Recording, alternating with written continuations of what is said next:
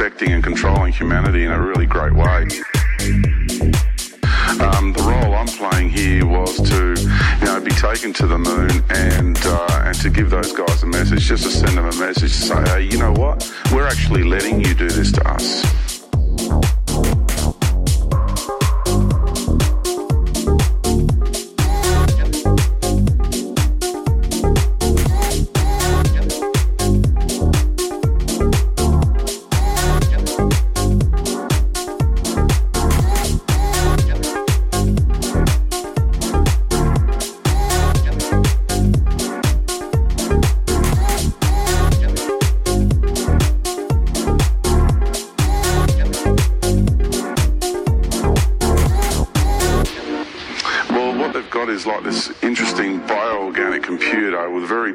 Artificial intelligence in it, and it actually monitors all our thoughts.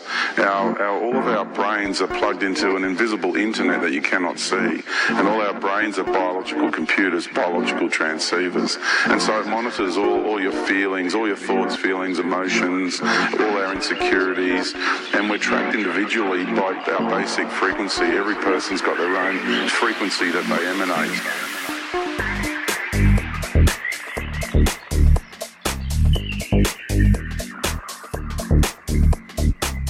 It's been part of a big awakening for me.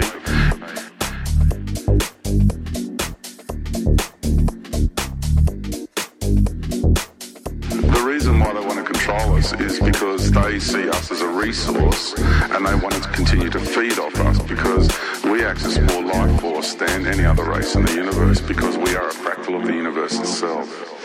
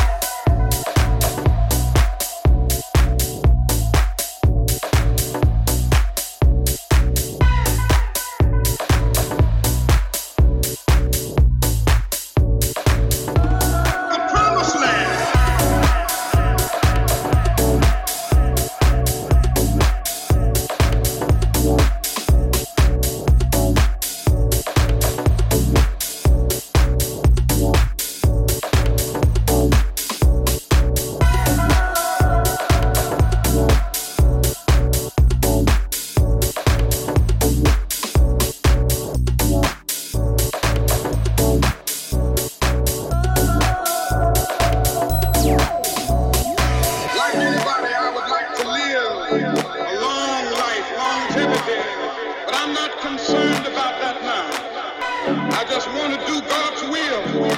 And He has allowed me to go up to the mountain. And I've looked over and I've seen the promised land. I may not get there with you, but I want you to know tonight that we as a people